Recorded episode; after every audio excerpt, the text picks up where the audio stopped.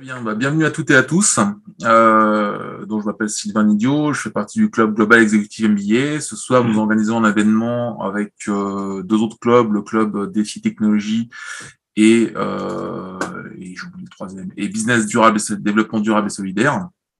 Donc on est très heureux de vous accueillir ce soir à cet événement. On a la, la chance ce soir d'avoir deux euh, deux invités de marque qui vont euh, qui vont euh, expliquer leur point de vue et confronter leur point de vue. N'hésitez pas si vous avez des questions euh, à les poser dans le module de questions-réponses qui est qui est à vos dispositions en bas ou en haut de votre écran. nous, ça nous permet de suivre ça et puis on les posera à la volée pour pour intervenir pendant la séance.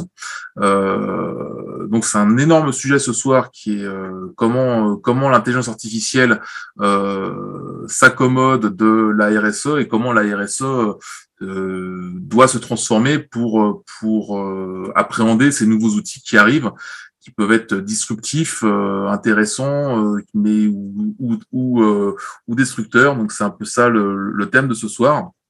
donc j'ai une petite présentation que je dois partager, si je trouve le bouton pour partager. Crac. Crac. Histoire de présenter nos deux invités quand même. Euh, donc je vais commencer par si j'ai la main sur ma présentation, si veut bien changer de slide. Ah, peut-être le dernier. Commence. Tac. Commencer par Arnaud. Donc euh, Arnaud euh, nous a contacté et est un auteur qui vient de sortir un livre qui s'appelle Sous l'oreille des machines à gouverner. Euh, il travaille chez IBM. Peut-être que je vais laisser Arnaud se présenter, ce sera peut-être le plus simple. C'est ça, voilà. Je, suis attaché à. Va, je travaille dans un centre de recherche d'IBM et puis j'interviens aussi à l'Object Management Group, donc dans un programme Responsible Computing. Voilà, bon, j'ai travaillé beaucoup les frontières du droit et de l'informatique et, et j'ai euh, j'essaye de, remettre en avant cette notion de machine à gouverner. J'en dirai quelques mots tout à l'heure, qui est, je pense, à mon avis, la, la manière la plus rationnelle et la, la plus intéressante de parler d'IA, si on veut euh, ensuite pouvoir aller capter du, de la valeur business et de la valeur euh, socio-environnementale. Voilà. Et nous avons pour nous accompagner également ce soir Loïc, euh, qui, euh, qui a un gros passif de consultant. Euh, pareil, Loïc, si tu veux, te présenter.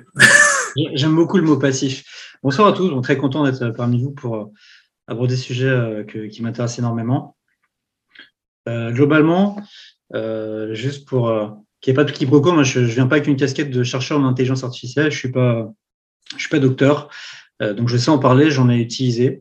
Euh, donc, je, par contre, je suis ingénieur euh, en informatique et en électronique. J'ai une double formation HEC.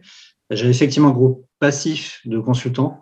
Euh, donc, euh, j'ai fait euh, plus d'une cinquantaine de projets de, de, direction de la transformation digitale dans, dans, plein de secteurs, dans l'assurance, l'énergie, le retail, la banque. Et notamment, il se trouve que quand j'ai commencé ma carrière il y a presque 15 ans, bah, j'ai travaillé sur des l'IA conversationnels le hasard fait bien les choses.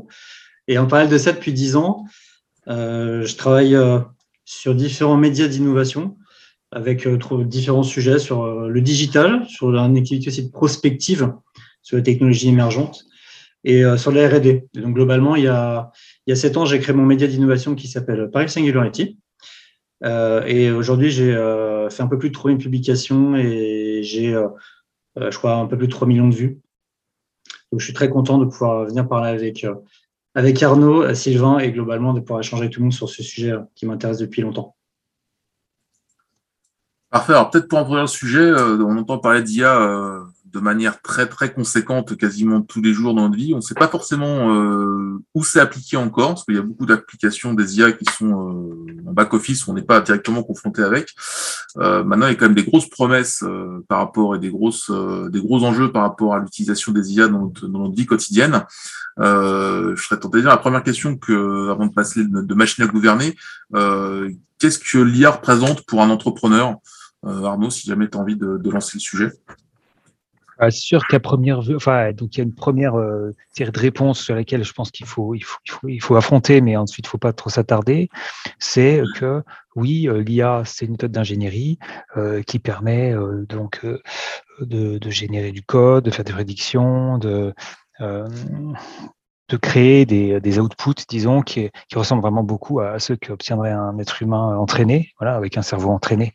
Donc ça, c'est une première, une première série de réponses.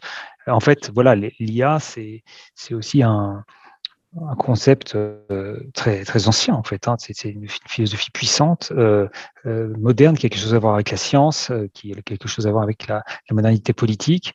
Voilà, avec la cybernétique, ça c'est quand même, pour ceux qui sont intéressés, disons, ils, connaissent ce, moment cybernétique là, qui est contingent de la naissance de l'informatique.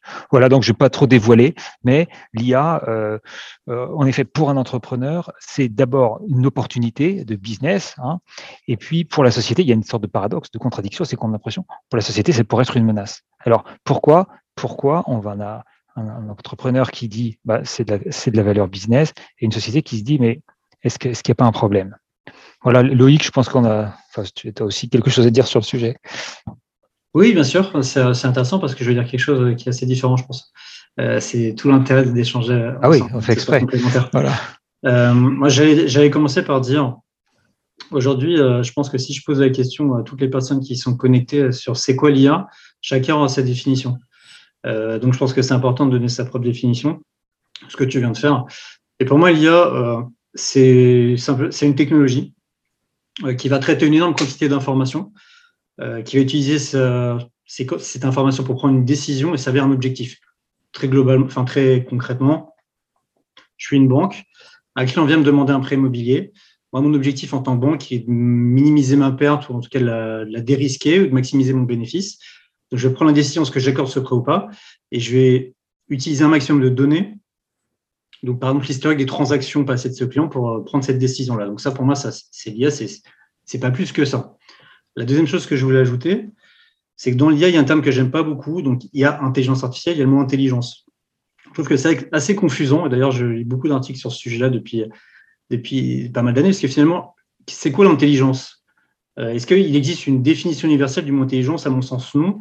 Donc c'est quelque chose qui est confusant. Moi, je préfère parler de, cognition artificielle, parce que finalement, c'est une technologie qui, simule des processus cognitifs qui sont très spécialisés dans un contexte très spécialisé aussi. Euh, la chose que je voulais rajouter, c'est il y, a, ce que tu disais, euh, la cybernétique. Alors forcément, quand on parle d'IA, euh, il y, a tout un imaginaire derrière qui est nourri par la science-fiction. Je pense à Terminator, évidemment, Skynet, etc. Euh, mais il n'y a pas de magie. En fait, l'IA, aujourd'hui, euh, il n'y a, pas de magie. Il y a, des données qui sont données par des humains pour créer des modèles. Et donc, en entrée, il y a des humains. En sortie, il y a des humains aussi, on en parlera plus tard. Et je terminerai sur une dernière notion. il y a différents types d'IA. Aujourd'hui, on peut faire une classification. Grosso modo, il y a ce qu'on appelle l'IA faible ou étroite ou spécialisée. Il y a l'IA forte ou généraliste. Et après, il y a la super IA, Skynet, etc., dont, je ne parlerai pas. Aujourd'hui, pour être, pour être très clair, on en est à l'IA faible ou spécialisée, c'est-à-dire une IA qui va surperformer dans un contexte donné. Par exemple, générer des images, euh, générer du texte, euh, jouer au jeu de Go. Et je parle de, du jeu de Go parce qu'il y a un exemple extrêmement connu, euh, mais j'en parle quand même au cas où pour rafraîchir les mémoires à minima. Donc en 2016, euh, donc il y a une startup anglaise qui s'appelle DeepMind qui a été rachetée par, par Google, euh, qui a affronté le champion du monde du jeu de Go. Alors avant ce match, tous les spécialistes avaient fait des prédictions sur le fait que la machine allait perdre, qu'il faudrait au moins 15 ans pour que la machine gagne, etc. Vraiment la machine à gagner. parce qu'il y a des nouvelles techniques qui ont été utilisées. Donc AlphaGo, c'est donc l'algorithme. Euh, il a, on lui a donné en entrée, donc c'est ce que je disais tout à l'heure, il y a des humains qui ont donné en entrée 30 euh, millions de mouvements joués par des joueurs pros pour nourrir cette intelligence. Et la nouveauté également euh, dans ce processus de, modélisation de cette, de cette cognition artificielle, je vais plutôt dire, c'est que c'est ensuite que la machine a joué contre elle-même des, centaines, des milliers de parties, etc., pour être de plus en plus performante. Ce qui est intéressant, et moi en tout cas c'est ce que je retiens en 2022, donc six ans plus tard, c'est qu'il y, a un fait, un fait marquant, c'est qu'il y a eu un, mouvement qui a été qualifié d'inhumain et que j'ai lu des choses sur ce qu'ils ont, ils ont l'intuition artificielle.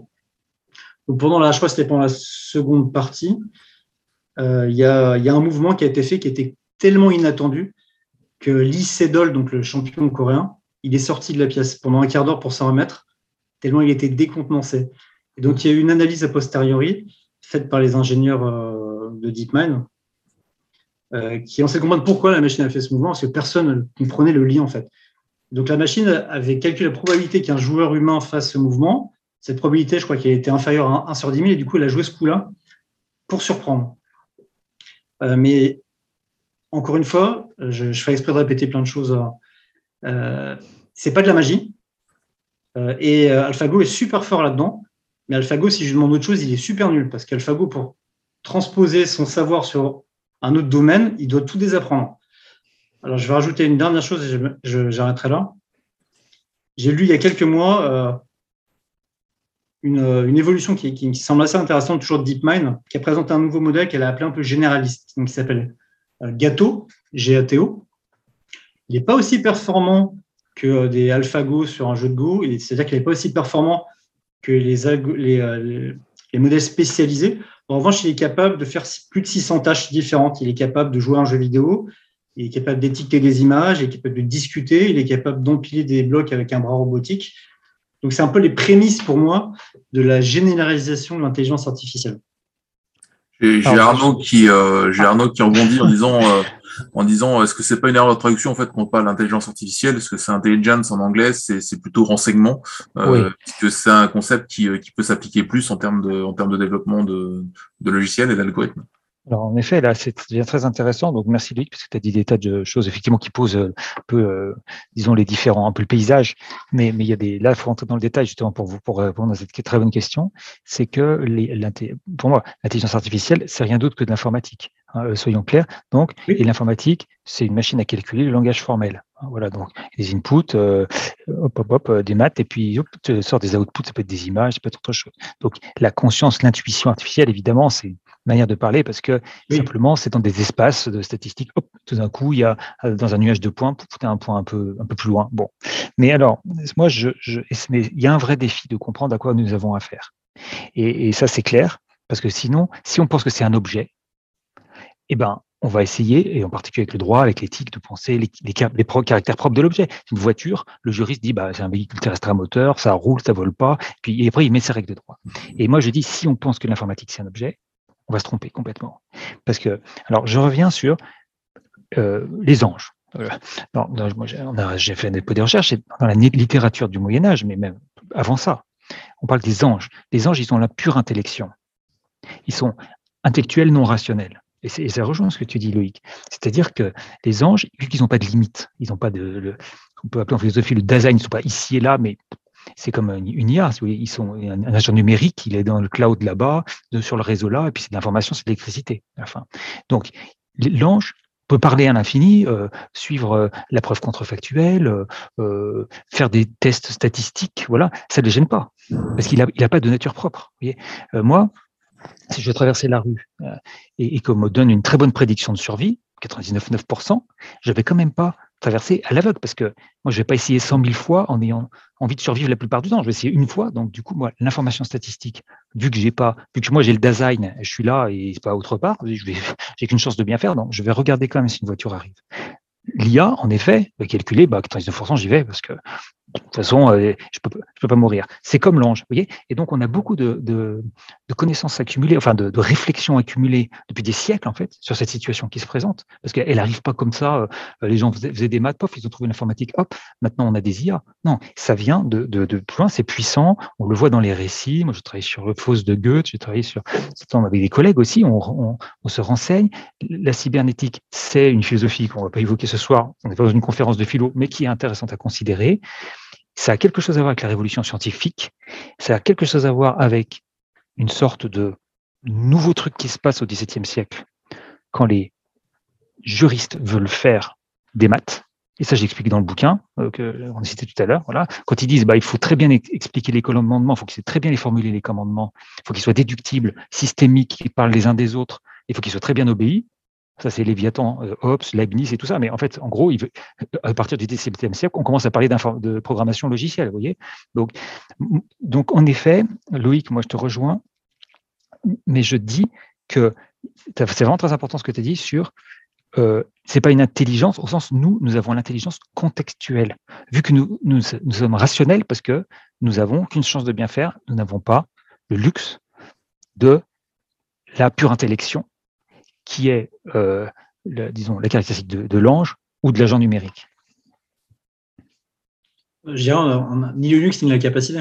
Je, veux dire, je n'ai pas la capacité dans un. Je sais pas, je sais pas combien de temps AlphaGo a joué de parties contre lui-même, les, milliers et les milliers. Humainement, je n'ai pas la capacité de jouer des milliers et des milliers de fois contre moi, je sais pas, sur une journée. Il y a, aussi cette question-là. Oui, tu vas t'ennuyer. Et puis, tu n'es pas, pas branché sur le réseau électrique mondial. Et tu peux pas faire des milliers d'itérations, effectivement, parce que ton cerveau se fatigue. Toi, tu as ton petit déjeuner du matin, et puis c'est ça qui te fait ton énergie de la journée pour reconfigurer ton cerveau pour euh, euh, produire, disons, de la pensée. Sylvain, tu voulais poser une autre question? Bien, euh, en fait, euh, bah, on, va, on va recadrer un peu sur la partie RSE euh, pour revenir quand même un peu dans le monde d'entreprise après cette petite digression. Aujourd'hui, les IA, sont, comment, comment on les intègre dans les processus métiers d'entreprise?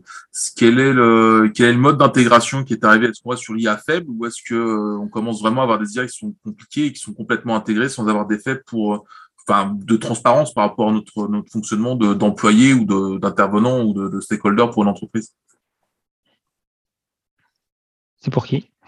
Pour celui qui veut. Euh, si, tu, veux, je, commande, je peux commencer. Euh, la, question, que, tu poses euh, aussi, c'est finalement, ça sert à quoi? C'est quoi, quoi la valeur pour une entreprise de l'IA On en fait quoi concrètement? Et après, il y a forcément la question on en fait quoi concrètement et comment on le fait quoi? Pour moi, il y a, le pourquoi qu'on a un petit peu abordé là, il y, a le, il y a le quoi, il y a le comment. Et autrement. pour moi, la, la valeur, donc le quoi, elle est assez simple. C'est euh, euh, grâce à l'intelligence artificielle, euh, on peut faire des prédictions plus vite, mieux et pour moins cher. Et donc ça, ça impacte plein de points d'activité d'une entreprise. Ça va impacter, par exemple, la, gestion des stocks, la détection de fraude, la prévision de la demande client. il y a des robots de trading haute fréquence, etc. pour autant, l'IA, comme je l'ai dit auparavant, euh, sans donner, c'est une coquille vide. Et on l'a bien vu euh, pendant le, pendant le Covid-19. Il y a des entreprises qu'on dit, qu'on appelle un peu des champions l'IA, qui sont AI-centered, c'est-à-dire qu'elles ont l'intelligence artificielle au centre du, cœur de l'activité de l'entreprise. Donc Amazon, par exemple, qu'on connaît tous, elle a plein d'algos, euh, et donc elle a son ranking, son top 10, et du jour au lendemain, avec l'arrivée du Covid-19, son top 10 a complètement été cassé.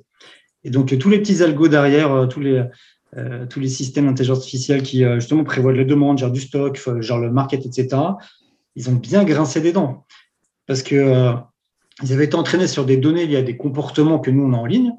Et nos comportements en ligne, ils ont complètement changé du jour au lendemain. Donc, je dirais que quand on est un Amazon, c'est, c'est gênant, mais c'est pas si grave parce qu'ils ont toutes les capacités derrière à, à, revoir leur modèle, à, aller, à remettre en place des nouveaux modèles, à s'adapter quand on n'est pas Amazon, c'est peut-être un peu plus compliqué. Donc, moi, il y a une question aussi de, l'offre ou de la poule. Euh, c'est-à-dire que, euh, et ça, c'est quelque chose que je vais aborder tout à l'heure, les algorithmes, ils sont impactés par des comportements humains qui changent, mais les comportements humains en ligne, ils sont impactés par les algorithmes. Donc ça, c'est une idée que je voudrais développer tout à l'heure. Après, si vous voulez, euh, je, peux, je vais laisser la parole à Arnaud. merci. J'ai déjà en réponse en dialogue parce que, en fait, moi, je suis toujours à peu près d'accord avec toi et j'ai juste envie, sur des détails, de, remettre un peu de, discussion. C'est-à-dire que, euh, bon, déjà, moi, je fais une proposition, c'est qu'on arrête de parler d'algorithmes. Parce que, où est-ce qu'ils sont? C'est-à-dire, euh, où sont les algorithmes? Alors, oui, ils sont au tableau, donc dans le labo, ouais. Mais après, on les, on les encode. Et, dire, et le code, bon après parfois c'est des, des boîtes, c'est du standalone, on reprend l'objet, c'est dans un, dans un dispositif, dans un artefact, et puis on bouge pas. Et là, quand je lis le code, je peux reconnaître l'algorithme. Bon, je sais pas. Mais pour moi, l'algorithme, c'est une manière de, dire le, raisonnement que va, enfin le raisonnement, oui, la, procédure que va suivre le code. Après, ce qui, moi, donc je repars, l'IA pour moi, c'est rien d'autre que de l'informatique. C'est du code, c'est-à-dire c'est des, des, des commandes de langage qui sont, et il y en a beaucoup. Et puis, il faut le faire interopérer. Euh, et moi, sur Amazon, c'est très intéressant parce que, effectivement, on dit les algorithmes de, ranking des, produits d'Amazon. C'est très bien. Euh, mais Amazon, ils ont aussi un, back-office. Et ils ont leur système d'information intégré avec tous leurs fournisseurs.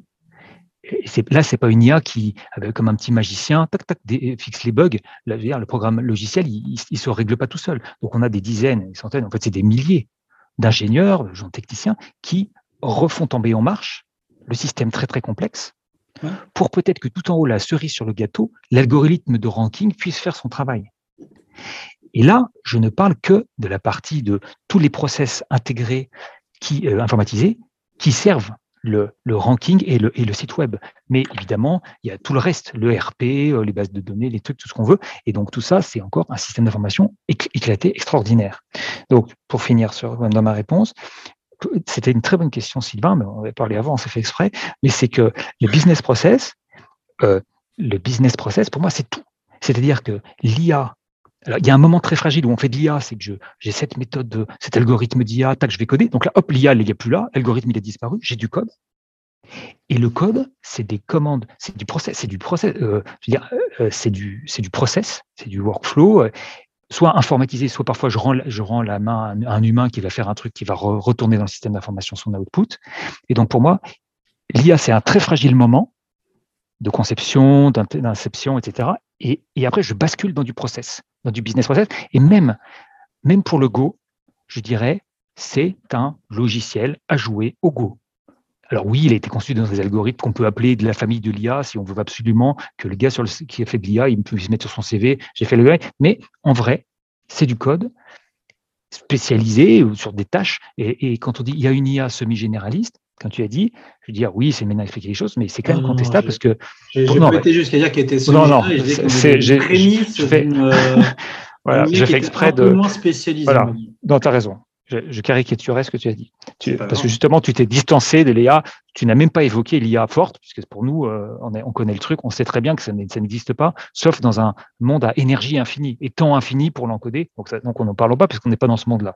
Et donc, disons, l'IA un peu généraliste, hein, moins spécialisé que complètement faible, qui fait pas que du Go, qui fait du Go et d'autres trucs. En fait, c'est un programme, pour moi, c'est un programme informatique qui a plusieurs features il joue aux échecs. Et, comme euh, euh, ma fille, elle joue à ce jeu social, euh, à ce jeu vidéo, voilà. Et en effet, le petit bonhomme, il peut aller faire du tennis, aller jeter des vêtements. Et voilà, c'est des features. Et je pense que Google, ils ont un programme qui a plusieurs features. Voilà. Mais c'est discutable, bien sûr. Mais je, mais je pense qu'on y voit plus clair sur certains sujets si on revient sur le process, le business process. C'est ça qu'on voulait faire dans la conférence. C'était pas pas dire on a l'IA, c'est un objet et quelqu'un faut se positionner par rapport à ça. Non, on a l'IA, c'est un moment et boum, ça nous donne des nouveaux business process. Et il faut qu'ils soient rationnels, euh, qu'ils qui, qui, qui, nous fassent gagner de l'argent et qui détruisent pas, qui brûlent pas des montagnes de charbon pour être calculés. Voilà, j'arrête là. J'anticipe peut-être. Et justement pour revenir, euh, pour, revenir sur le, le côté euh, processus, process, algorithme quelque part. C'est le processus étant qu'un algorithme à l'échelle de l'entreprise. Euh, Jodé nous demande pour vous quel va être l'impact sur l'emploi de, de l'arrivée d'IA dans, dans le secteur tertiaire d'ici 10 ans Où est-ce que vous voyez où ça sera je, je, pense que c'est très important que Loïc réponde. Moi, je donne une petite réponse vraiment réfléchie. Je, je, prends, je, le double comme ça. Non, moi, je dis il y aura beaucoup besoin de beaucoup, beaucoup, beaucoup d'informaticiens pour réparer. Parce que l'IA, c'est plus de code, parce que c'est du code généré semi-aléatoirement, donc il faut après l'intégrer, le réparer, le débugger, le faire interopérer. Et donc, c'est pour moi, l'IA, c'est une très bonne nouvelle pour les informaticiens parce que c'est beaucoup plus de code, il faut beaucoup plus d'informaticiens. Mais c'est c'est pas que, ce ne sont pas que des informaticiens. Il y a aussi d'autres fonctions à côté qui doivent appréhender et qui doivent être intégrées et qui vont interagir avec des. Euh, Alors, oui, dans le business process se déploie. Je sais pas si vous remarquez que nous sommes vivons dans un monde de plus en plus euh, bureaucratique. J'ai appelé ça le règne des machines à gouverner. Voilà. Bon, mais en tout cas, euh, on est dans un monde où il faut toujours cocher des trucs, se conformer à quelque chose, remplir un, input, recevoir un output, bien le traiter, etc. Bon, informatique ou pas Hein, d'ailleurs. Donc euh, oui, il y a des gens, ça c'est pas nouveau, c'est que vu qu'on rajoute toujours des procédures, informatisées ou pas, bah nous, faut qu'on, euh, au lieu de bosser, je pense à l'hôpital, à l'école, etc., au lieu de bosser, les gens, bah, ils s'occupent des procédures. Donc oui, ça a un impact sur le travail. Ça, mais c'est ça, c'est pas nouveau. Ça m'inspire plein de, plein de choses. Euh, la première, ça m'inspire un, je crois, un credo qui traîne à la Silicon Valley, qui est de dire, euh, dans, le domaine des prédictions, on a toujours tendance à surestimer euh, les prédictions à 10 ans et à complètement sous-estimer à 20 ans. Donc, bien malin et la personne qui saura dire quel impact à 10 ans sur le secteur tertiaire. D'ailleurs, il y a plein d'études. Hein. Quand je dis bien malin, a, quand j'ai commencé à m'intéresser à ça il y a une dizaine d'années, je trouvais plein de, cabinets de conseils en strat, les, des, études McKinsey, Capgemini, enfin, il y a plein d'études dans tous les sens qui annoncent moins 70% de travail, même par typologie de travail. Après, ce que je trouve intéressant, c'est celle qui faisait la, part entre le travail et les tâches, c'est-à-dire on ne va pas supprimer d'emploi, d'ailleurs pas de travail, j'aime pas le mot travail, je préfère parler d'emploi, parce que pour moi, euh, emploi et travail, c'est pas exactement pareil. Euh, dans, l'emploi, plutôt que de dire on va supprimer des emplois, peut-être que euh, 10% de cet emploi-là qui est lié à, à du traitement de demande client en service après-vente, on peut l'automatiser. Donc ça va libérer ces 10%-là, on ne va pas perdre l'emploi, mais on fera autre chose. Donc il y a une transformation qui se fait progressive. Ça m'emmène, sur euh, le, second point, euh, qui est euh, lié à des conversations que j'avais avec des collègues, euh, on va dire qui remontent à trois ans, data scientists ou développeurs en machine learning et, compagnie, qui me disaient bah, Moi, je travaille dans des entreprises et en gros, je travaille surtout sur des, des POC, des expérimentations et à l'échelle, à l'échelle, franchement, je vois pas grand chose à l'échelle. parce que on a parlé d'IA, comme tu disais Arnaud, il y a l'IA, magie, machin, mais avant l'IA, c'est tout un package en fait. Il y a, euh, c'est quoi ma stratégie d'acquisition des données? Euh, Il y a, une fois que j'ai acquis mes données, comment je les centralise? Il faut que je les normalise, il faut que je les indexe. Euh, c'est-à-dire qu'il faut que j'ai un petit bureau avec mes petits tiroirs où je vais avoir mes données bien rangées, que je vais utiliser pour pouvoir nourrir mon IA, sinon ça marche pas bien. Il y a des procédures de contrôle, de respect de la législation, des données qui peuvent être privées. il y a des, procédures qui sont automatisées. Et surtout, il y a ce que tu disais, je pense, Arnaud, besoin d'une expertise euh, sur le sens de la donnée. La, valeur de la donnée, elle, n'a du sens que si elle a un sens qui est business ou un sens client. Et c'est ça la problématique. Ah, euh, à très important. Ouais, tout à fait. Euh, et alors après, je, ce que, je, ne sais pas si c'est le bon moment, mais je pensais partager de façon un petit peu plus concrète des démarches auxquelles moi je participais sur la mise en place d'agents conversationnels, puisque ça, c'est des choses qu'on connaît assez bien aujourd'hui, a des use cases qu'on connaissait bien, notamment ça fait le lien avec les services, euh, tout, ce qui est, tout ce qui est chatbot euh, et compagnie. Il se trouve que euh, donc quand j'ai commencé ma carrière chez, chez Capgemini, donc j'ai travaillé sur des, des, IA, je, fais la grimace, j'aime pas trop dire ça, conversationnel, parce que en fait j'ai pensé en discutant avec Sylvain et, Arnaud pour être, pour être honnête, parce que pour moi on parlait pas du tout d'IA à l'époque. D'ailleurs j'ai fait une école d'ingénieur en informatique, euh, j'ai pas eu de cours en IA, euh, c'était euh, du domaine de la recherche. Euh, et donc globalement, c'était des, projets que j'ai fait des grosses boîtes du CAC 40, donc pour dans l'assurance, je ne dirai pas forcément les noms, c'est plutôt l'assurance et la banque qui étaient précurseurs. Donc, c'est des projets d'un an. Et l'objectif, était de supprimer dans les parcours clients euh, oraux un maximum de friction. C'est-à-dire que moi, je suis client, je suis Luc Barbon, je vais appeler mon assureur pour lui dire que j'ai un sinistre avec ma voiture, que je viens d'avoir un accident. Je veux juste avoir très vite quelqu'un qui va me prendre, qui va dire OK, on s'occupe de tout, monsieur, votre dossier machin, ça va vous rembourser temps, etc. Moi, je veux ça. Je veux pas savoir que quand j'appelle, euh, je vais avoir euh, je vais avoir Arnaud qui va dire ah non désolé c'est pas mon service. Après je vais avoir Sylvain qui va dire attendez oui ah je retrouve pas votre dossier ça je m'en fiche. donc pour faire ça on va utiliser de l'intelligence artificielle et donc l'objectif il était de faire le lien entre la sémantique du client c'est-à-dire la phrase que je viens d'exprimer au téléphone bonjour je suis Luc Bardon j'ai un accident de voiture, euh, je, voudrais, euh, je voudrais me faire rembourser, etc. Et je l'envoie tout de suite à quelqu'un qui sait répondre. Donc pour faire ça, pas de magie, il y a une démarche. Euh, il y avait une démarche il y a presque 15 ans. C'est une démarche qui est longue, c'est une démarche qui dure un an. C'est, pas, ça rejoint ce que tu disais, Arnaud, c'est pas un truc qui est tombé du canon comme ça. C'est-à-dire que déjà, donc moi j'étais consultant, il faut comprendre l'activité. donc ça, c'est une démarche assez classique de conseil. Ensuite, il y a une modélisation du parcours. C'est-à-dire, je dois comprendre quels sont les, ce que je vais appeler des concepts clients, donc les, toutes les raisons pour lesquelles un client peut appeler. Qu'est-ce que je mets comme concept business en face pour faire un mapping, dire le client Luc Bardon appelle pour ça, bah, c'est l'entité A ou l'entité B, etc. Et on fait un mapping. Après avoir fait ce mapping, je vais faire l'ergonomie du service, c'est-à-dire tout ce que vend tant client, donc finalement un arbre décisionnel, tous les cas possibles imaginables avec tous les messages que pourrait attendre le client. Parce que si moi j'appelle et je dis juste euh, j'appelle pour ma voiture, bah, il se trouve qu'il euh, y a une entité qui va gérer pour les accidents de voiture la déclaration du sinistre, une entité qui va gérer, bah, après la déclaration, on suit le sinistre. J'ai déclaré il y a six mois, il se passe quoi? C'est une autre entité. Mais moi, client, je m'en fiche, ça ne m'intéresse pas. Par contre, l'entreprise, euh, elle a besoin de t'envoyer vers, vers, le bon endroit. Et suite à ça, il y a, on crée ce qu'on appelle un, corpus. Donc là, on va collecter 50 000 phrases exprimées comme je viens de le faire.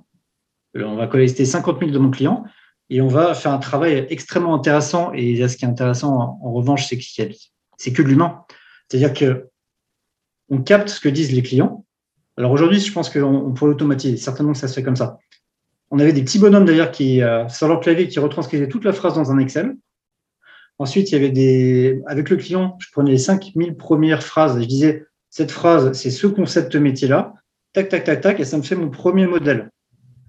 Ensuite, deuxième phase, j'ai un échantillon. Euh, deuxième phase, maintenant, euh, je vais collecter 20 000 phrases supplémentaires. Et on va continuer à faire ces retranscriptions, étiquetage, retranscription, étiquetage, avec en plus, petite précision, des humains derrière. C'est-à-dire qu'au début, mon moteur, il est nul. Au début, mon moteur, il n'est pas bon. Comme il n'est pas bon, ce qui était prévu, c'est que donc Loïc appelle le service. Bonjour, j'appelle pour un sinistre. Tac, la, machine dit Oh, score 60%, je suis pas sûr de ce que veut Loïc. Je l'envoie vite vers un assistant humain qui va juste écouter et qui, que j'ai formé en amont, qui va appuyer sur la touche Ah, bah, c'est concept machin. Donc Loïc, c'est juste un tout petit peu plus long, mais on l'envoie vers euh, le bon service. Et donc on fait ça comme ça pour 50 000 phrases et ça dure assez longtemps. Euh, parce qu'on ne fait pas tout d'un coup, il y a la saisonnalité, les produits ne sont pas toujours les mêmes, etc. Donc ça, c'est une démarche très concrète que j'ai fait plusieurs fois, ouais. un peu de temps, et il y, a beaucoup de travail derrière. Et après, il y a des freins, et je terminerai là-dessus, parce que j'ai beaucoup euh, monopolisé la parole, pardon. Il y a des freins euh, beaucoup plus, euh, enfin, qui sont aussi très concrets, que j'ai rencontrés plus récemment. j'ai travaillé aussi pour une banque, quoi, il y a 5-6 ans, qui se posait la question de mettre un chatbot, non, c'était un peu plus, un peu plus vieux que ça, pardon, c'était en 2014, un chatbot. et à l'époque, il se posait la question de Watson, tout le monde connaît chez IBM. Mais à, l'époque, euh, Franc, Watson ne parlait pas français. Il y a des petites choses bêtes aussi, des fois comme ça. Vrai. Euh, un autre, et, je terminerai là-dessus, un autre, un autre exemple aussi assez bébête. Euh, une banque qui veut mettre un chatbot. Sauf que pour plugger ce chatbot au système IT, euh, il fallait que le chatbot il ait un ID. Donc en fait, il soit comme une personne physique dans le système informatique. Donc il fallait mettre à jour l'annuaire et faire que ce chatbot il se dans l'annuaire ouais. RH. Mais RH n'ont pas voulu, du coup, il n'a pas été fait le chatbot. Mais merci Loïc, parce que je trouve que ce que tu dis, c'est des projets d'IA. Après, aujourd'hui, tu as raison, il y a des process qui sont automatisés, le process mining, là, que tu branches un robot, ça, avec des logs, ça, ça te propose des, des, des business flows. Euh, de... Mais après, on va pouvoir passer à, à la RSE. Parce que je pense, je, moi, j'aimerais bien proposer une conclusion intermédiaire sur, sur cette question du process, du business process, parce qu'après, on veut élargir sur la RSE, la valeur pour autour de l'entreprise, d'accord? Mais pour moi, ce que tu as raconté, donc c'est du vrai, puisque c'est du projet de transformation pour mettre ce qu'on appelle de l'IA, soit des moteurs de règles, soit après des moteurs plus statistiques, mais c'est un peu pareil. Et c'est vrai que le chatbot, il fait ça. Maintenant, il, il, attend plus telle phrase exactement. Il va chercher dans des espaces sémantiques, tout ce qui ressent, tout ce qui est un peu dans le nuage de points pas loin. Il dit ça, c'est des synonymes, et je te oriente vers la bonne réponse. Donc là, tu as raison de dire ça. Mais pour moi, si on regarde le plus long terme, on prend du recul, je reconnais l'histoire, la longue histoire de des machines à gouverner, c'est-à-dire de la, de la loi de résolution. C'est-à-dire, je veux des règles générales qu'il va falloir appliquer progressivement. Donc d'abord, je vais mettre quelqu'un que je vais très bien former à dire, soit c'est le cas A, tu fais ça, soit c'est le cas B, tu fais. Et puis quand j'ai l'informatique, bah, je dis, bah, tu peux partir parce que j'ai un ordinateur peut le faire. Mais ça, c'est historique. Tous les métiers, finalement, ont, ce truc-là. Il y, y, a une montée dans toute la société de la procéduralisation de la bureaucratie. Pour moi, l'IA, c'est l'informatique. L'informatique, c'est de la bureaucratie, juste un peu plus rapide avec de l'électricité. quoi. Et, euh, je trouve que tu as très bien expliqué quelques cas d'usage intéressants. Et maintenant, je ne sais pas si Sylvain veut nous poser une question sur la RSE. Sur la RSE, on a entendu il y a, quelques semaines de cela qu'il y avait une, société euh, chinoise qui avait, euh, qui avait nommé en tant que, que CEO d'une de ses filiales euh, une IA en fait. Donc, euh, c'est bah, un, majeur de gouvernance, puisque là, la gouvernance de l'entreprise est, est, donnée à une, une, machine, entre guillemets. Euh, je ne sais pas encore comment ça va s'implémenter et ce qu'est-ce qui va en sortir, mais d'après vous, c'est le futur. Alors, Sylvain, je c'est plutôt là tu veux nous taquiner parce que en fait, c'est oui, euh, dans la mesure où l'entreprise n'est qu'un business process informatisé, tu peux très bien prendre des bouts de ce business process, dire que c'est un agent numérique qu'on va appeler IA, tu mets une, un, un GUI devant avec un, robot qui parle, et puis voilà, et puis tu peux même mettre un bras articulé qui signe des contrats si tu veux. Mais ça n'existe, c'est encore une fois, l'IA c'est de l'informatique, l'informatique c'est de la bureaucratie, c'est des machines à calculer le langage formel. Oui, si, tout ton, si ton entreprise est un process business, est un process électronique intégré, tu peux prendre des bouts, appeler ça IA et mettre une femme robot qui est PDGR. Mais, mais euh, c'est pas sérieux. Enfin, c'est pas sérieux. C'est-à-dire, qui va allumer le robot le matin? Dire euh, si jamais moi je suis un client, j'arrive, qu'est-ce qu'elle va faire la, femme robot, la PDG robot? Elle va, elle va m'ouvrir la porte, elle va me dire ah bah je vais vous présenter mon comptable. Mais non, parce que c'est parce que personne n'a pensé à programmer ça. Ça reste du programme informatique. Alors si on passe des millions d'heures à le programmer, on va prévoir plein de cas. Et oui, ça peut faire de la magie parce qu'on voit, oh, elle fait tout. Mais en fait, elle fait tout parce qu'on a passé des millions d'heures à prévoir tous les cas et puis à, faire varier, bien sûr, des, parfois des. Enfin, je ne sais pas si, tu serais d'accord, mais pour moi, là, on est quand même encore loin du RSE. On est dans un business process informatisé. Quoi. Je, Si, je suis d'accord avec ce que, ce que, tu dis. Après, je me demande si la question, ne euh, portait pas tant sur, euh, euh, sur la réalité que sur le symbole. Je ne sais pas si c'était plus ça ta question. Ah, c'est la RSE, ouais. Il y a aussi une partie symbolique à dire on n'est plus dirigé. Euh, alors, une personne qui nous dirige, mais c'est une machine en fait. Eh ben, j'enchaîne sur la RSE, puisque quand même, c'est vrai, tu as, raison, il y, a une, dimension. C'est que l'IA, c'est une machine à calculer du langage formel, n'a pas une idée sur les avantages et les inconvénients. C'est ce que je disais tout à l'heure sur l'ange. Il n'a pas, vu qu'il n'a pas de, de, de, de, circonstances, il est partout et nulle part et il n'a pas, il n'a pas d'inconvénients. Voilà. Donc, donc, il n'a pas une opinion comme moi et comme vous sur si je fais mieux, si je fais bien, c'est mieux. Dans, la vie quotidienne, si je, tape n'importe comment euh, sur mon clavier, ça va faire juste une phrase qui veut rien dire. C'est pas bien. Je perds du temps. Voilà. Donc, je vais essayer de faire bien pour améliorer l'état du monde. Voilà. Et, ça, c'est valable de toutes les, situations de la vie. Voilà, si je fais n'importe quoi, d'une manière complètement irrationnelle ou en, obéissant aveuglément à une loi que je comprends pas, comme un agent numérique qui ne fait qu'exécuter logiquement des lois qu'il comprend pas, bah, je rentre dans le mur tout le temps.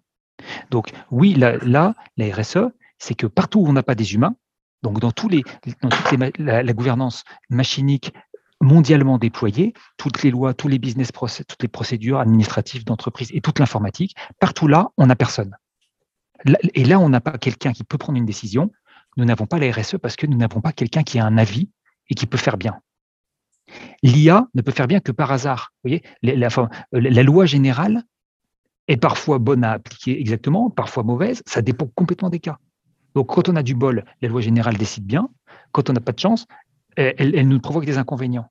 Et si on se dit que la RSE, c'est la visée de la RSE, c'est un meilleur état du monde, la question, c'est est-ce que dans nos entreprises, on a aux endroits où il y a des décisions importantes pour améliorer l'état du monde, quelqu'un qui est bien informé, bien intentionné et qui peut bien faire? Et là, si, si c'est ça, et s'il est réussi, ça va mieux. Voilà. Mais dans tous les autres cas, on a des business process ou de l'IA. Et là, la tartine tombe d'un côté de l'autre. Je ne le sais pas, puisque j'applique des euh, lois générales que je calcule et que j'exécute euh, comme si j'étais un ange. Je suis un peu bavard, mais j'ai beaucoup réfléchi à cette question. non, non, tu n'es pas bavard. pour moi, c'est comme ça. Je serais bien mal placé pour, dire ça, j'ai monopolisé pour juste avant. Euh, non, genre, j'avais pas encore euh, identifié cet exemple, Sylvain, pour être honnête. Euh, mais euh, il me rappelle des souvenirs sur, sur plusieurs autres exemples. je me souviens avoir lu, je pense que c'était en 2016 ou 2017, un fonds d'investissement, je me s'il n'était pas hongkongais, qui du coup avait aussi nommé une IA. il y a plein de petits, de petits exemples comme ça. Alors je me pose la question de est-ce qu'on doit les voir à chaque fois comme une nouvelle transgression, au même titre que j'avais fait un cours dans une école d'ingénieurs sur euh, justement euh, plutôt prospectif sur, sur, euh, sur l'IA et j'aurais fait découvrir qu'il y avait une, plutôt c'était un robot qui avait venu d'avoir la nationalité, je crois que c'était saoudienne. et donc, oui, je suis d'accord avec toi, Arnaud, sur le fond, c'est-à-dire que le fond, le fond, on va dire technique, et pour moi, il n'y a, a, pas de sérieux. ça, reste, ça reste du business process automatisé. En revanche, je me pose toujours la question du symbole et j'ai pas de. je suis dans le questionnement en fait. Je me demande quel impact ça, tu vois, bah, sur, si sur, l'imaginaire. Bah, je sais les, les, histoires, euh, les histoires. Et je finirai là-dessus. Après, je te, je te ça, c'est quelque chose auquel je réfléchis beaucoup. Je pense que les histoires structurent la pensée. Comme les mots structurent la pensée, les histoires structurent la pensée. Et c'est pas anodin si aujourd'hui, euh, quand on parle de, super IA, on, parle tout de Terminator Skynet. C'est parce que notre imaginaire, du coup, l'imaginaire collectif, il a été nourri à ça. Donc, je me pose la question de l'impact de ce que vient de dire Sylvain sur notre imaginaire et du coup, euh, de façon inconsciente sur ce qu'on va projeter. Ah bah, super vrai, très très bien. C'est-à-dire que le, symbole a de l'importance. Et, si je pense que, je, là, je vais, je vais dire du mal. Enfin, je vais dire, on m'a raconté un bouquin on m'a raconté un bouquin, on m'a raconté le bouquin d'Emmanuel Faber, l'ancien PDG de Danone. Oui. Mais je ne connais pas monsieur, et peut-être que c'est pas vrai ce qu'on m'a raconté dans le bouquin. Il paraît qu'il dit qu'il a des réunions toutes les journées de 7 minutes, ou à 13 minutes, quelque chose comme ça, et qui est et vraiment c'est de l'ordonnancement, c'est-à-dire si jamais euh, une réunion s'annule, au lieu de la repousser, il, il a, donc il a toujours deux, jours de backlog devant lui, avec de, vide, parce qu'il hop, hop, il a les réunions de 7 minutes qui s'enchaînent, et toute la journée, donc évidemment, euh, euh, présentez-moi votre cas, 4 minutes, euh, et il y a deux options, A, B, A. Donc en fait, hmm. Faber, grand patron humaniste, stratège d'industrie, est en fait un robot. C'est-à-dire que je, je, des inputs et moi je A, B, B, A. Mais euh, je veux dire, il y a bien quand même parfois des sujets où j'ai pas besoin de un peu plus de 7 minutes. Donc, moi, ce que tu dis, c'est très intéressant, sur, l'histoire, sur, sur l'histoire qu'on raconte, le symbole. C'est quand on commence à dire, ouais, moi, je peux mettre un PDG, euh, il y a, mais pourquoi? Parce que ma, mon entreprise est en fait, c'est de la magie, c'est une procédure, c'est un business process. D'ailleurs, une banque, c'est beaucoup son ERP. Hein. Euh, alors, il y a des gens, moi, parfois, je vois, mais mon conseiller clientèle, j'ai parfois l'impression qu'il décide pas grand. Il met des inputs sur mon dossier, il transforme ça un peu en. Mais de moins en moins, quoi. Il, perd. Donc, il y en a des entreprises, nos entreprises deviennent une machine à gouverner géante. Vous voyez, l'État partout, ça, ça, Alors, c'est super efficace, et, mais c'est angélique. C'est-à-dire que ça fonctionne très bien dans un monde où j'ai des ressources infinies et je suis nulle part. Je n'ai pas un corps, j'ai pas d'avantage, d'inconvénient. Donc, du coup, on peut computer, c'est OK. Et, donc, pour moi, tu as bien raison de le dire. Si on, dit que les, PDG peuvent être des robots, je reviens sur Ménel Faber, et, inversement, c'est parce que nos entreprises sont devenues, je veux dire, pas, pas la, chèvrerie dans le Larzac, mais beaucoup de nos entreprises sont devenues des grands process intégrés électroniques, intégrés à l'extérieur d'ailleurs, etc., avec des gens aux interstices pour le réparer. Machine à gouverner. Moi, je vois ça comme ça. Oui, alors euh, je, mettrai un petit peu de nuance.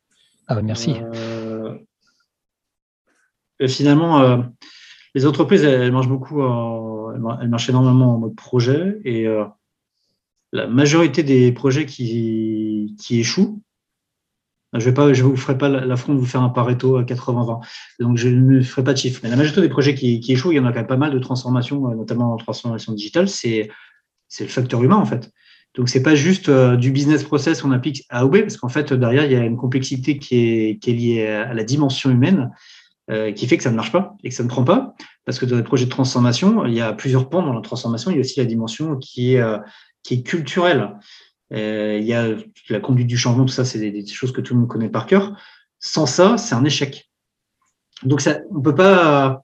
Donc, à mon sens, les entreprises, oui, forcément, on va vers plus d'automatisation, plus de business processing. Euh, mais la dimension humaine, elle, reste aujourd'hui prépondérante, fondamentale, et elle peut ah être bah. soit un énorme moteur, soit un énorme frein. Ah mais je, te rejoins, et oui, euh, c'est le plus important. En fait, c'est la seule chose qui importe, parce que finalement, que l'IA se porte bien ou pas, euh, elle le sait même pas elle calcule juste, euh, on la débug. Mais, en effet, la question, c'est il faut converger sur cette question-là. Pour la RSE, c'est ça la question. C'est vu que c'est un très large système avec beaucoup de décisions locales en automatique, sur des critères de calculabilité, d'interopérabilité, alors, on n'a pas eu le temps d'en parler, mais beaucoup de nos choix informatiques, en fait, sont dictés par de la contingence technique. Tu as accès à tes oui, librairies, là, tu n'as pas le droit, là, tu n'as pas le temps, la truc, tu débugs, tu fais du quick converter, tu reviens, tu, tu, remets un patch. Bon, on fait ce qu'on peut, le mieux possible, mais, mais euh, c'est pas, euh, on n'est pas des mathématiciens impliqués qui avons des bons algorithmes à chaque fois. Non, mais tu as raison, il y a, la, dette technique, c'est un, vrai sujet. Dès qu'on veut ah, changer un truc dans la machine, eh ben, on voit pas bah, voilà. Et c'est pour ça qu'il y a de l'humain partout euh, aussi. C'est parce que on est des réparateurs de la machine. Et, si tu n'as pas les gens qui suivent, ça retombe, vu que ça tombe tendanciellement en panne de plus en plus, parce que plus c'est complexe, c'est une sorte de, je sais pas si on peut parler d'entropie, je sais pas quoi, c'est un truc, euh, si tu remets pas de l'énergie humaine à chaque fois dans le système pour re, c'est la notion d'information, informer, reformer tous ces process qui dérivent, qui tombent en panne. C'est pour ça que l'humain, c'est la collaboration en machine. Quoi. Mais ce qui importe, c'est vrai que c'est beaucoup plus l'homme que la machine. si on est tous morts, elle va continuer à compter. Alors peut-être pour faire la transition, euh, on a André du club Business Durable euh, qui, nous demande en quoi justement cette partie euh, gestion de l'algorithme euh, ça va nous aider pour la partie RSE et ça va nous aider pour, euh, pour faire qu'on ait des entreprises qui soient plus, euh, plus socialement responsables et équitables pour tout le monde. si, alors, globalement, ce que je pense qu'on est dans un nouveau timing. J'observe ça. il y a dans la RSE, moi je mets aussi là, évidemment les enjeux liés à l'environnement, la diminution de la consommation énergétique, du gaspillage, etc. Et il se trouve que j'observe plusieurs choses dans plusieurs grosses entreprises dans différents secteurs, notamment par exemple chez, Schneider Electric, euh, qui euh, est en train d'ouvrir euh, ou qui a ouvert un hub mondial d'intelligence artificielle. et l'objectif, c'est de se dire que les bâtiments sont responsables de quasiment 50% des, émissions et comment on fait pour optimiser tout ça avec de l'automatisation, de la prédiction, la, du partage d'énergie, etc. pour autant, sur ce domaine d'énergie. Euh, moi, je trouve que un peu, est un peu dans un timing où le serpent se mord la queue. Euh, pourquoi? J'ai lu il y a quelques mois que d'ici 2030, des prédictions disaient que Internet en, 2030, du coup, allait consommer autant d'énergie que toute l'humanité en 2010. Donc, on est en train de euh, vouloir mettre en place des technologies pour moins consommer, qui en fait vont engendrer plus de consommation. C'est pour ça que je dis que c'est le serpent qui se mord la queue.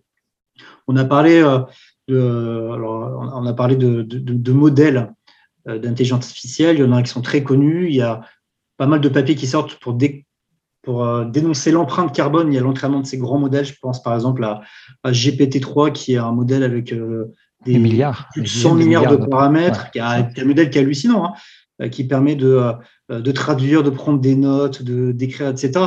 Mais il est décrié pour ça. Et le dernier point, euh, c'est euh, il y a ce qu'on appelle l'effet rebond. L'effet rebond, euh, et ça c'est documenté ça. L'effet rebond, c'est en gros de dire que qu'on améliore l'efficacité d'une ressource, du coup son prix diminue, du coup la demande augmente.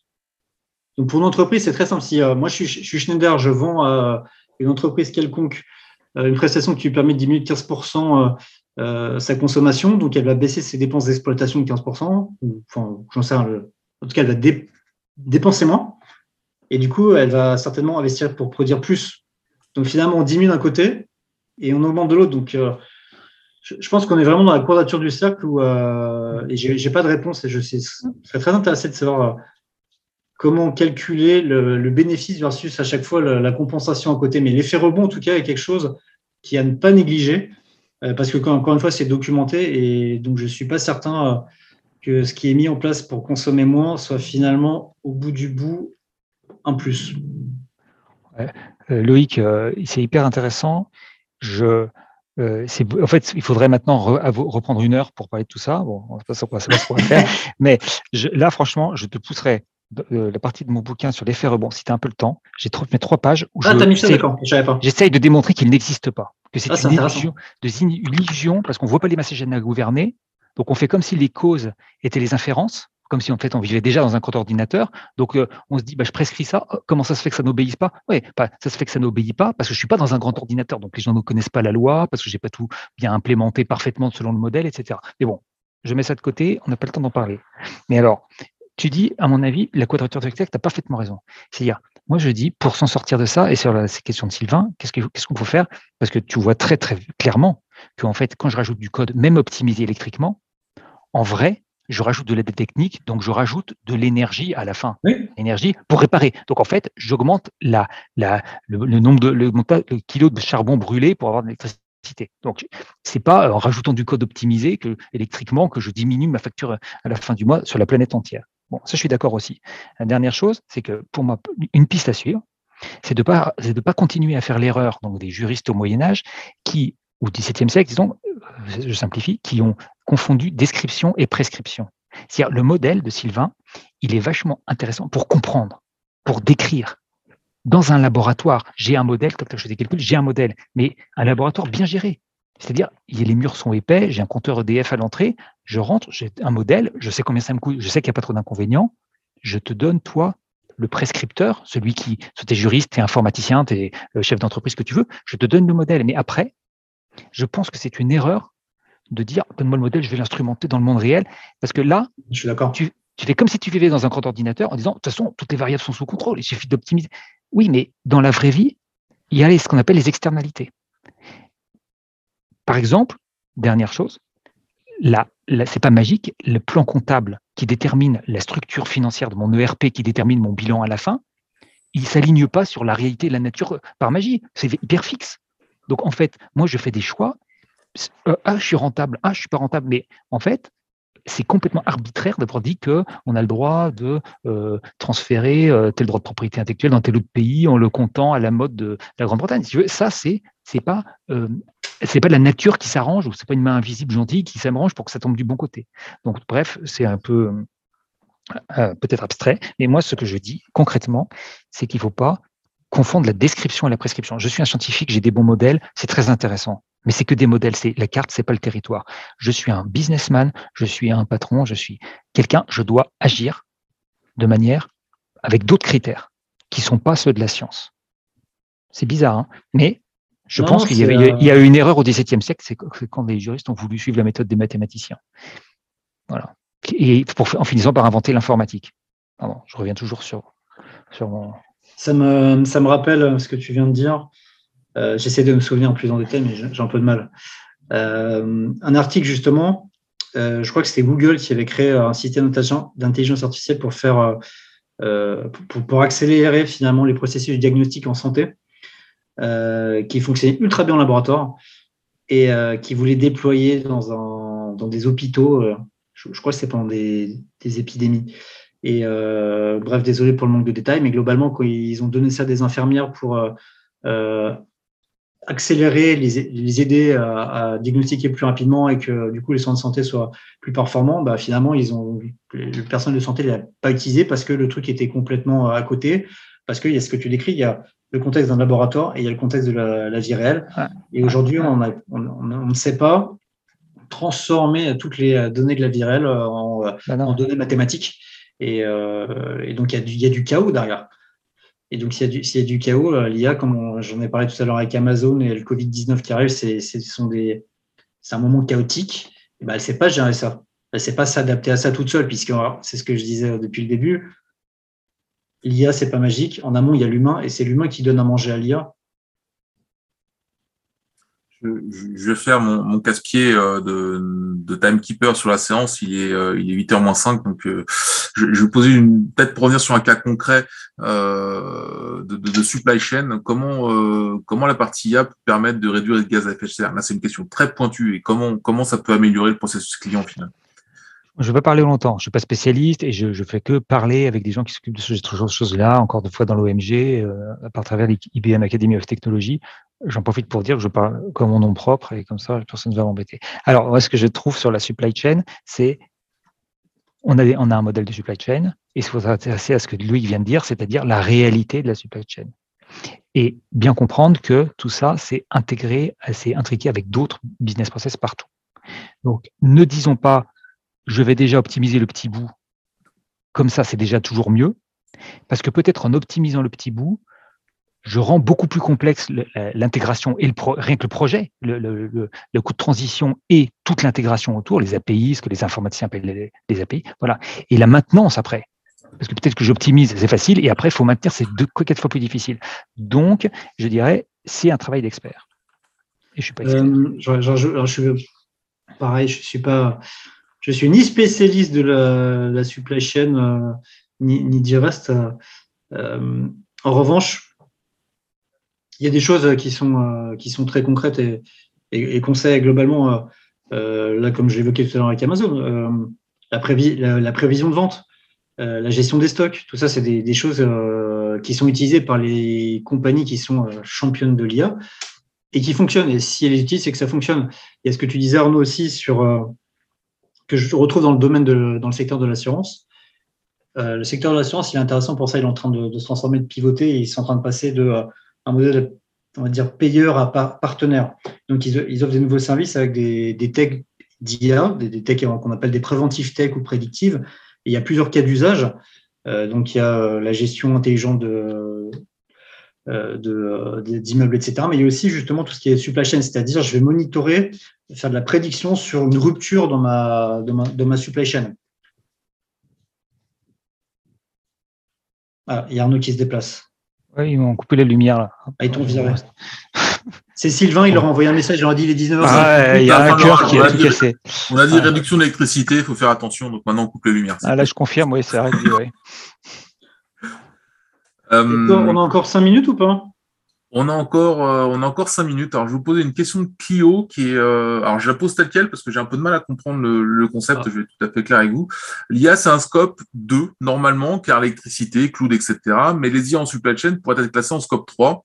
Alors, il y a moins de responsabilité pour les contrebalancer. Donc, il y a une histoire de scope 2 ou scope 3, c'est ça que je Ouais, j'ai du mal sur scope 2 ou 3, je dois avouer. C'est, euh, je, sur ça. Je plus sur la classification qui fait que c'est du 2 ou du 3. Ouais pour euh, une réponse un peu intelligente, mais là malheureusement je manque d'informations. Non, et il faudrait, c'est un dossier là, il faudrait prendre le point et regarder de près. Oui. Tu n'en as pas une autre non, pour euh, Ah bah j'en ai une autre, hein, vraiment pour histoire de. On a, on a parlé tout à l'heure de, de, de code et de personnes d'humains en fait qui, euh, qui programment la partie IA pour, pour respecter les RSE. Euh, c'est quoi les garde-fous pour éviter des biais, euh, des biais cognitifs qui peuvent amener à un, comportement non éthique ou, euh, une responsabilité de l'IA Alors pour moi, les biais, c'est comme l'effet rebond, ça n'existe pas. C'est une illusion. C'est parce que on est déjà, on, on, on se compare aux robots. Donc on se dit, bah, pourquoi on est biaisé? C'est pas, pas normal. On devrait être purement mathématique. On devrait être des anges, la pure intellection. Vous voyez, euh, euh, faire statistiquement toujours la bonne chose. Oui, mais je suis pas un être statistique. Je fais toujours une seule fois les choses. Je fais pas cent mille fois à chaque fois. Donc il n'y a pas de biais. Voilà. Moi je dis il n'y a pas de biais. Il y a la technique. On la pense très mal d'ailleurs. Les philosophes de la technique sont mauvais. Voilà. Euh, il y a des génies, mais ils sont toujours pas arrivés à nous casser ce problème hein, de la philosophie de la technique. On ne la voit pas. On ne voit pas les machines à gouverner. On fait comme s'ils n'existaient pas. On confond les effets, les inférences. Et donc non, il y a les biais, c'est normal. Dire, bah, c'est le cerveau entraîné qui fait de son mieux et puis parfois qui se trompe. Mais ça, c'est la référence. C'est la moins mauvaise chose qu'on a. C'est quand quelqu'un qui est biaisé arrive à faire bien, eh ben, on a le monde qui s'améliore. Quand il n'y arrive pas ou qu'il laisse son biais le prendre le le, et dire la, la machine n'est pas biaisée, c'est vrai, mais il faut voir un autre truc, c'est qu'elle n'a aucune opinion sur quoi que ce soit parce que c'est un ange qui n'a pas d'avis. Ça parle, ça dit des trucs, et quand on sera tous morts, elle continuera à parler jusqu'à ce que le charbon soit complètement brûlé, et là, ça s'arrêtera. Donc non, moi, je suis pas d'accord avec les biais, et je trouve qu'on perd son temps, et c'est triste, parce qu'il y a des gens qui font des thèses là-dessus, de 3, 4, 5 ans, à réfléchir aux biais, euh, et pour moi, c'est très mal posé. Voilà. Je, je, je, suis, à moitié d'accord, je pense que, oui, je pense que c'est très mal posé. Euh, à, mon avis, la question est plutôt de se dire dans quel contexte, euh, si on tient compte du fait de ce que tu as dit, à savoir que l'IA est une machine euh, qui euh, s'en fout de savoir si c'est bien ou mal, dans quel contexte, du coup, je peux utiliser il y a, plein d'exemples. Non, mais il y a, plein, y a plein d'exemples. Hein. du prédictif policing aux États-Unis, où la police de je ne sais plus quelle ville met en place un système d'IA, du coup, qui fait du prédictif. Et, et, comme dans la partie entraînement, euh, on utilisait plutôt euh, euh, des, portraits d'hommes noirs, etc. Du coup, on va, on va faire du surprédictif sur le fait que y a plus, ce sont les noirs qui sont les plus criminogènes, etc. Donc ici, il y a, aujourd'hui, c'est, moi, ce que j'aime à penser, c'est plutôt que l'IA, c'est un miroir justement qui, de, choses qui sont ancrées dans nos cultures, qui nous semblent la norme, et ça nous oblige à nous dire, mais est-ce que c'est vraiment ça pour les sociétés qu'on veut C'est vrai. Mais, mais, du coup, ça veut aussi dire que la vérité de 1980 la vérité de 2022 n'est pas la même. Donc, il euh, ne faut pas non plus s'autoflageller en se disant euh, euh, oui, on est plein de biais, machin. Bah, en fait, les biais de 2022 et les biais de 2042 ne seront pas les mêmes non plus. Donc, je pense que c'est quelque chose qui est adaptatif. Oui, on, a tous des biais qui sont liés à notre culture, à notre histoire, à notre expérience. Et là, le danger de tout ça, c'est que euh, c'est pas qu'on est biais, c'est qu'on les donne à des machines qui agissent à une échelle qui est beaucoup plus importante. Ah, on automatise ces biais. C'est comme accorder des prêts immobiliers. Je suis une banque. Euh, bah, je vais accorder plus à des hommes blonds de 40 ans comme Luc mmh. Bardon que euh, un monsieur d'origine maghrébine qui a, qui, a, qui a 25 ans. Bah, ça, c'est pas normal. On est d'accord que c'est pas équitable. non, mais tu as raison. c'est les gens qui vont programmer potentiellement peuvent même sans faire exprès le faire. Je pense que tu as trouvé le truc. C'est-à-dire, c'est le passage de la pensée rationnelle de quelqu'un à la pensée purement, la pure intellection d'un ange ou d'un robot. Et là, effectivement, c'est un passage à l'échelle, en fait, et, autant un biais dans une situation unique. Moi, j'ai des biais, je, vais traverser la route, je, regarde peut-être toujours à droite, à gauche, parce que je suis dans une certaine culture, parce que les gens roulent à, droite. Bon, donc ça, c'est un biais. Voilà. C'est pas, je me mets dans un autre contexte, je me fais écraser parce que j'avais mon biais, c'est dommage. Mais pourquoi j'ai développé ce biais? Parce que j'ai toujours une seule chance de bien faire. Mais le robot s'en fiche du biais. Lui, effectivement, il n'en a pas, parce qu'il n'a pas besoin d'avoir raison ou tort. En fait, il, il a besoin que de, de se conformer à une règle écrite, mais je pense que tu as trouvé, as trouvé l'explication du biais. Bah, tu viens de casser le problème du biais, voilà, à mon avis. Je ne sais pas si du biais, mais je pense que euh, globalement, la machine, euh, comme on dit depuis le début, elle n'est pas magique et que finalement, la responsabilité, elle incombe à la personne qui est en amont, qui va lui donner des données et qui va, qui va la développer. Donc, euh, je ne crois pas qu'il y ait de réponse magique, mais en tout cas, je pense que c'est fondamental. Et quand j'ai donné ce cours en 2018 dans mon ancienne école d'ingénieur, je me suis aperçu que ça n'existait pas. de euh, des gens qui vont arriver sur le marché du travail, qui, vont, qui sont développeurs, est-ce qu'ils ont eu des cours en amont, de l'éducation sur euh, l'éthique euh, Je ne vais pas parler de biais, mais en tout cas, sur, cette dimension-là qui me semble importante parce qu'ils seront responsables de, du fait qu'il y ait de l'automatisation de choses qui, à mon sens, ne sont pas forcément équitables et pas le reflet de ce qu'on voudrait de la société. Oui. Alors, je pense pour revenir sur la question précédente, j'ai André qui m'a qui m'a aidé en me disant que le scope 2 c'était du scope interne à l'entreprise, le scope 3 c'était du scope plutôt fournisseur et externe à l'entreprise. Donc euh, sur la partie IA et, euh, enfin l'IA en supply chain pour être classé en place d'aide à l'extérieur de l'entreprise. Oui, bah, euh, oui, bon là, encore une fois, je suis pas sûr de bien interpréter la question, mais oui, euh, de toute façon, je suis d'accord que c'est un problème, hein, puisque décider que l'IA, c'est un objet, alors que pour moi, c'est des normes, c'est des lois, eh bien, effectivement, ça nous demande, mais où est-ce qu'il est cet objet? Est-ce qu'il est, j'en ai la responsabilité? Ou alors quelqu'un d'autre? Parce que s'il est chez moi, il n'est pas chez l'autre, etc. Mais pour moi, des lois, c'est chez personne. C'est comme le code de, pénal, il n'est pas chez toi ou chez moi. Et, euh, en effet, je pense que la personne relève une sorte de, difficulté, qui vient d'une mauvaise définition à la base de l'IA. Qu'on signalait d'ailleurs en début de, session, c'est qu'on ne sait pas avec lui bien euh, exactement, on a notre définition qu'on en propose, mais en fait, c'est pas un objet. C'est des règles, c'est du code, c'est des règles. Et, donc, va catégoriser des règles en scope 2 ou 3. je suis, je suis je suis, euh, c'est lâché, ouais. Non, non, c'est pas que j'ai lâché, c'est pas ça. C'est euh, j'essaie de, de, bien comprendre la question. Je suis pas sûr de bien la comprendre. Mais non, c'est pas. Peut-être j'ai dévié par rapport à l'idée de la non, question. Non, mais même j'essaie. Je, je que j'ai un peu de mal aussi euh, à la comprendre. Euh, Désolé, je vais terminer sur cette, sur cette note. il est 20h05. je vous remercie de ah, une dernière question de Fabien. Je pose la dernière question de Fabien, mais c'est vraiment histoire de conclure. Je vais vous demander une réponse en moins de deux minutes chrono, sinon après je vais me faire taper sur le doigt par Marion.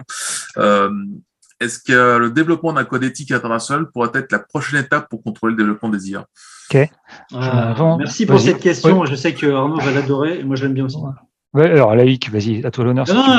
ok, bon moi c'est vite fait, bien fait.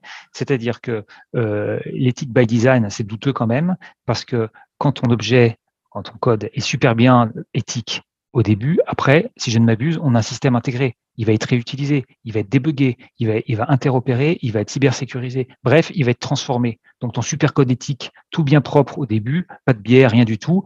Euh, tu reviens six mois plus tard, tu sais plus où il est. Il n'est pas quelque part. Encore une fois, c'est de la loi. Voilà. Donc ça pose la question profonde de, de, la frontière que les juristes connaissent bien entre qu'est-ce qui relève de la morale et qu'est-ce qui relève du droit. Voilà. Et je pense, moi, j'essaie de promouvoir un sorte de dialogue interdisciplinaire et je passe la parole à Loïc. Euh, cette question, euh, c'est une question que je réfléchis aussi depuis pas mal de temps. Euh, et je ne suis pas sûr qu'on soit, d'accord, mais c'est pas grave. est-ce la question, à mon avis, qu'il faut se poser, c'est est-ce qu'il existe des, règles éthiques universelles? Ma conviction, c'est que ce n'est pas le cas parce que c'est très ancré dans la culture. Je prendre l'exemple de la, de la Chine que je connais, que je connais bien pour y avoir vécu quelques années, euh, et euh, notamment de la notion de vie privée. Donc, il faut savoir que jusque dans les années 80 à peu près, euh, la vie privée, c'était vu dans la culture chinoise comme, quelque chose de négatif. Alors pourquoi? Parce que derrière il y a une histoire, il y a l'histoire de, Confucius, et dans, la culture, dans, cette culture chinoise, ce qu'on valorise, c'est l'intensité interpersonnelle, c'est-à-dire la transparence entre, entre les personnes dans, l'échange et du coup la divulgation de, de, tout. En fait, il n'y a pas de secret. Donc, si, pourquoi, pourquoi si, quelque chose est bon, j'aurais pas envie de le partager Finalement, la notion de vie privée, euh, c'est quelque chose qui, qui est presque considéré comme un secret inavouable, c'est être antisocial de, de, vouloir avoir de la vie privée. Donc ça, c'est les cultures chinoises. Mais nous, en tant qu'Européens, même Français, euh, on n'est pas du tout dans, euh, le même fonctionnement psychologique. Après, la, deuxième chose, et ça c'est une illustration, c'est un exemple, je montrerai là-dessus, euh, il y a une, expérience assez connue du MIT qui s'appelle Moral Machine, euh, où euh, globalement, il y a des millions de personnes qui ont joué à un espèce de jeu créé par le MIT qui consiste à choisir qui va mourir dans des scénarios d'accident de voiture. Donc, c'est moi, Loïc, je suis dans une voiture autonome. Donc, il va y avoir un accident. soit je tue les trois petits-enfants qui passent la rue, soit la voiture me plante dans l'arbre. Qu'est-ce qu'elle doit choisir, la voiture? Donc, je vais répondre Scénario 2, euh, au lieu que ça soit trois petits-enfants, euh, c'est un chien et euh, c'est une vieille femme dans la voiture, et ainsi de suite. Donc il y a plein de cas comme ça. et on s'aperçoit que tout ça, c'est la relève de la morale et que c'est surtout pas des choses qui sont ancrées dans la loi, parce que sinon, ça voudrait dire que, par exemple, la vie de Loïc Bardon vaut plus que la vie d'un petit enfant qui traverse la rue, ce qui est moralement complètement pas entendable. et donc, ce qui est intéressant, c'est qu'il y a des millions de personnes qui ont répondu à ça, de plein de cultures différentes et que les résultats sont extrêmement disparates. Moi, ça me fait dire qu'il n'y a pas d'éthique universelle aujourd'hui et je doute fort sur le fait qu'il y ait euh, quelque chose d'universel qui soit parfait et que tout le monde soit d'accord.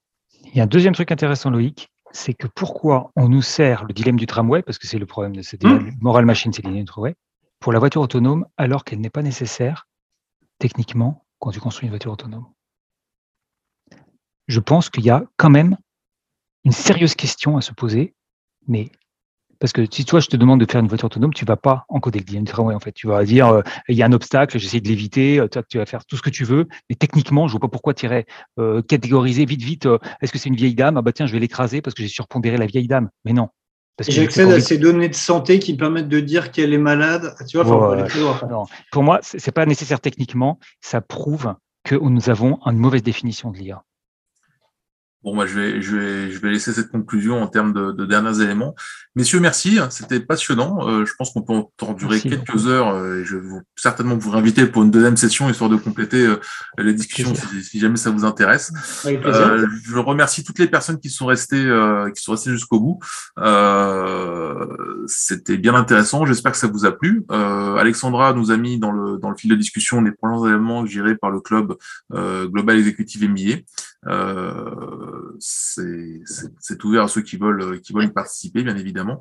Euh, Arnaud et Loïc, merci. Euh, merci à toi. Je vous souhaite à bientôt. Pour, pour mémoire, parce que vous êtes resté jusqu'au bout, je vous rappelle que cette vidéo est enregistrée euh, et vous avez le replay qui sera disponible d'ici quelques jours sur le site de Neuma Alumni. Voilà, je vous remercie. Bonne soirée. Bonne soirée. Merci. Merci, bonne soirée à tout le monde.